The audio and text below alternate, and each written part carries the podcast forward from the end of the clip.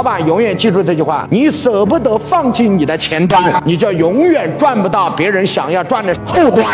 不要所有的产品都赚钱，就像我们广州做的做火的火锅店，也是王老师的学员，他们做的一个就是一个降价强流，在五年前在广州第一次推出。火锅的锅底免费，交多少钱？三十三块三，成为我的锅底霸王年卡会员，从此来我们家吃火锅，锅底免费。你看就这一招嘛，迅速抢占了。你看正佳广场几家大的这些商场都是他的。那现在他已经有在广东超过十家店，销售额超过五个亿。火锅是不是有几个收费啊？第一个锅底收费，第二食材收费，第三酒水收费啊？哎，各位是不是嘛？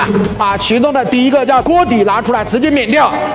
所以你看，老板，你不能所有的产品都赚钱，要拿一款产品出来做引流，不赚钱。哎，各位老板，同意吗？这样的话，人来了，他来吃火锅，锅底不要钱，他这不可能五个人他妈吃个锅底走了吧？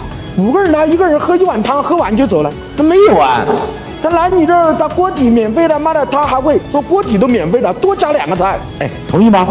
所以老板不要所有的产品都赚钱，你能留住客户的时间，留住客户消费的次数，就能留住客户的财富。为什么方案设计不出来？因为你不知道盈利的二十七种方法，你只知道一个产品的价差，其他的一概不知道。至少你做生意到现在为止，除了价差之外，第二个钱你没有赚过。但是我可以明确告诉他，商业上有二十七个钱，所以你找不到新的盈利增长点，所以你这个方。案出不来，具体怎么落地，怎么来用？点屏幕下方的这个小黄车，小黄车里面可以直接购买。